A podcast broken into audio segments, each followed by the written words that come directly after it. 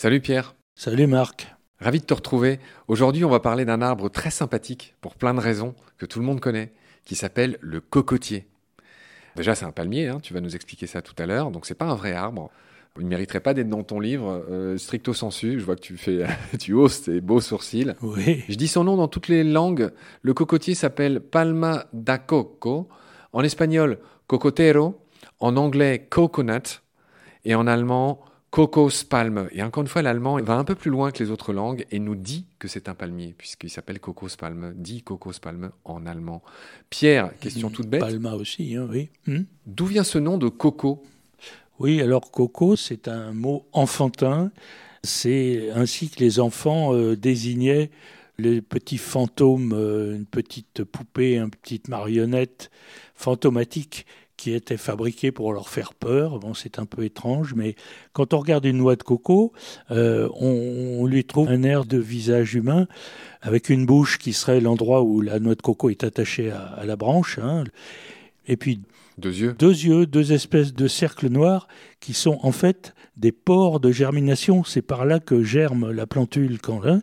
Et puis aussi les cheveux, parce qu'il y a une espèce de crainte tout autour de cette notre coco et on, dirait un peu des cheveux. Donc voilà, ça fait une petite tête. ça fait une petite boule en forme de tête, une petite poupée. Pierre, tu nous as pas dit le principal. Dans quelle langue? Alors, en portugais, au début, mais tout le monde l'a adopté. Mais enfin, c'est en portugais, tu as raison de le dire.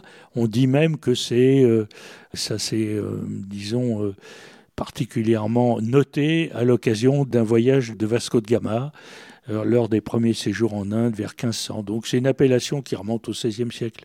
Ouais, Vasco de Gama, si je dis pas de bêtises, c'était avant, enfin en tout cas c'était à l'époque de Magellan aussi, hein, à, l'époque de ces immenses navigateurs portugais.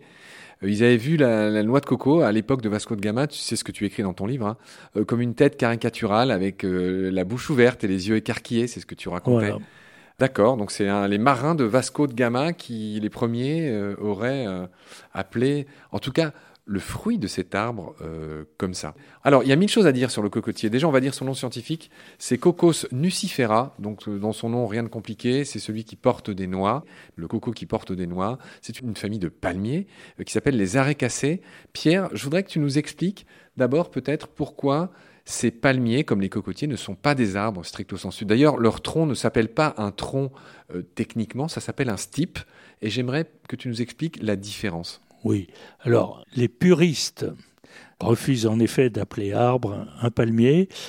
C'est censé être une herbacée géante. Je dois dire que dans notre livre, on a toujours cherché les mots communs, les mots qui sont dans les dictionnaires, les mots compris de tous. Et rien n'empêche quand même d'appeler arbre dans la vie courante un palmier avec son tronc, car même l'expression tronc de palmier existe. Cela étant, en toute rigueur botanique, c'est vrai, c'est pas un tronc, c'est un stipe. Le mot stipe, euh, ça existe en latin. Stipes veut dire bâton, enfin quelque chose de rigide. C'est une racine qu'on retrouve d'ailleurs en anglais dans l'anglais stiff, qui veut dire rigide.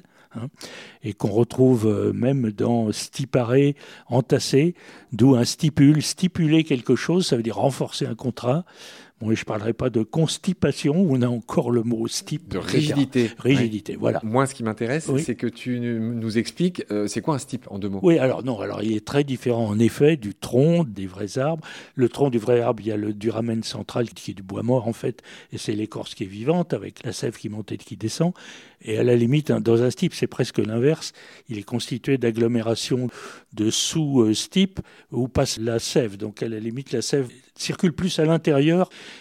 qu'à l'écorce comme les autres arbres. Donc c'est très différent biologiquement, c'est vrai. Moi, ce que j'ai noté, c'est qu'un stipe, l'autre nom d'un stipe, c'est un faux tronc, parce qu'il n'y a pas de croissance en épaisseur par rapport à un arbre. il ne croît pas en épaisseur, premièrement. Et deuxièmement, dans un palmier, tout le monde a tout de suite comprendre ça.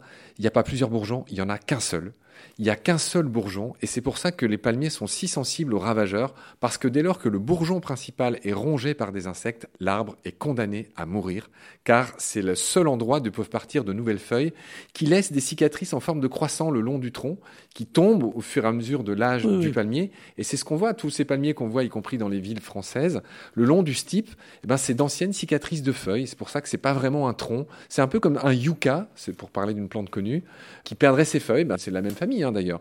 Parce que toutes ces plantes cousines, ben, il y a aussi le bananier qui est comme ça. Il y a le yucca, il y a les palmiers, on l'a vu. Qui laisse cette cicatrice, euh, comme j'ai dit. Voilà. Donc, en gros, il y a un stipe, une couronne foliaire. Un cocotier s'est bâti sur ce modèle-là. Tant que je suis dans les précisions biologiques, si j'ose dire, c'est une plante monoïque, c'est-à-dire que sur le même arbre, il y a des fleurs femelles et des fleurs mâles qui peuvent s'auto-féconder, d'ailleurs, au passage. Pierre, c'est un arbre connu et c'est des beaux noms, euh, j'imagine, qui sont mélanésiens parce que cet arbre viendrait de là-bas, à l'origine en tout cas de Mélanésie. Sa chair s'appelle le copra, avec un H au bout, copra. On boit l'eau de coco, tous les touristes s'en souviennent, hein, dans ces noix vertes qui sont coupées devant elle au coupe-coupe. Le touriste boit l'eau de coco. Tu veux dire quelque chose? Oui, c'est-à-dire que c'est le même objet. Si on veut, quand on boit l'eau, c'est que la noix est fraîche et elle est encore de l'eau. Et c'est en séchant que cette eau se transforme en l'amande qui s'appelle copra. C'est-à-dire que le copra, c'est en quelque sorte la solidification de cette eau de coco. On va quand même euh, repartir un peu dans ton livre. Donc, tu nous as dit d'où venait le nom là, de cette espèce de poupée en forme humaine, euh, le fruit, la noix de coco. Euh, tu as fait un joli dessin qui est intitulé Coco Fesses, qui ressemble effectivement à une paire de fesses. Oui, oui. Qu'est-ce qui se passe, Pierre? Et c'est un record de taille de poids de graine. Hein. C'est une graine qui pèse jusqu'à 20 kg euh, et le fruit lui-même va jusqu'à 25 kg. Ce sont des records dans le règne végétal. Et donc, euh, bah, c'est le cocotier de mer. Hein. C'est une espèce différente, une espèce identifiée. Alors cette espèce, comment elle s'appelle en, latin? Eh bien, elle s'appelle Lodoicea maldivica. Donc il y a quelque chose comme l'Odyssée là, et il y a les Maldives. Alors l'Odyssée, qui c'était C'était la plus belle fille de Priam. Voilà, bon, bah, une petite allusion. Qui était Priam, Pierre Alors que Priam, qui était euh, un héros de la mythologie grecque, et euh, donc euh, on pense aux Vénus euh, n'est-ce pas aux, Qui ont de belles fesses. Allusion évidente à cette graine qui s'appelle cocofesse. Voilà. Et puis alors Maldives, pourquoi pas On doit trouver de ces cocotiers aux Maldives, sauf qu'on en trouve surtout aux Seychelles aujourd'hui. Et on pense que les graines ont pu tout simplement être transportées par la mer d'une île à l'autre ce qui peut expliquer euh, sa prolifération dans une île plus lointaine. En tout cas, c'est maintenant une plante caractéristique des Seychelles et qui, dans son nom latin, contient quand même le nom des Maldives.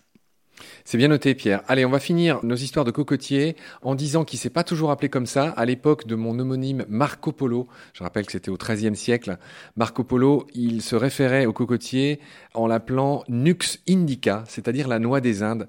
Déjà à son époque, tout ce qui était plus ou moins exotique, bah, c'était euh, de l'Inde, comme le cochon d'Inde, comme euh, beaucoup de choses. Et voilà, c'était l'Inde mythique de l'époque, Nux indica, donc à l'époque de Marco Polo. Que dire de plus, Pierre, sur notre euh, cocotier, on a tout dit. Le cocotier fait l'objet d'un commerce énorme. Hein. Le premier producteur, apparemment, ce serait l'Indonésie. En tout cas, c'est dans ces régions d'Asie qu'on en produit le plus. Il y a deux variétés cultivées importantes, le New Kafa et le New Vai. Ce sont les noms des deux variétés qui peuvent s'hybrider. Et j'ai lu que le New Vai forme des fruits plus gros et plus ronds que le New Kafa. Voilà les deux variétés euh, de noix de coco cultivées, Pierre. Oui, alors pour terminer, dans ta connaissance du Chili, as-tu eu l'occasion de voir des cocotiers du Chili qui sont des recordman du monde euh, en termes de, hauteur, 25 euh, mètres de haut, 5 euh, mètres de circonférence à la base, de très très beaux cocotiers. Figure-toi que oui, je les ai vus. Oui. Il semble qu'il y en a autour de Valparaiso, dans le centre de ce haricot de pays qu'est le Chili. Mm. Jubea chilensis, hein, pour les botanistes qui nous suivent. le cocotier du Chili, effectivement, euh, oui, je les ai vus. Euh... Jubéa étant euh, honorant un Juba II, un roi de Mauritanie du 1er siècle. Euh, voilà. Bon, on aura fait toute la lumière sur le cocotier. moi, je pense à, ouais, enfin, à tous ces films dans lesquels il y a des cocotiers. Je pense au, au Lagon Bleu avec Brooke Shields. Je pense à ce film avec Tom Hanks. Je me souviens plus du titre là où il est prisonnier, il est naufragé sur une île déserte. Enfin, tous ces films incroyables avec les cocotiers, en effet, des arbres très poétiques. Pierre, est-ce qu'on a fini sur nos histoires de cocotiers? Sûrement. Sûrement. Très bien. Je te remercie beaucoup pour tes lumières. Je te retrouve très vite pour un nouvel animal ou un nouvel arbre. D'ici là, prends soin de toi. Salut. Salut Marc.